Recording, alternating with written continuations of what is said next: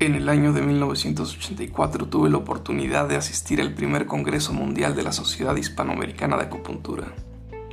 Y todos los asistentes esperábamos expectantes la participación de un médico procedente de China, que resumía en su personalidad mucha sapiencia, y quien al disertar sobre el tema que se le asignó, solo requirió de unos minutos para concluir su aportación teniendo para él toda una hora.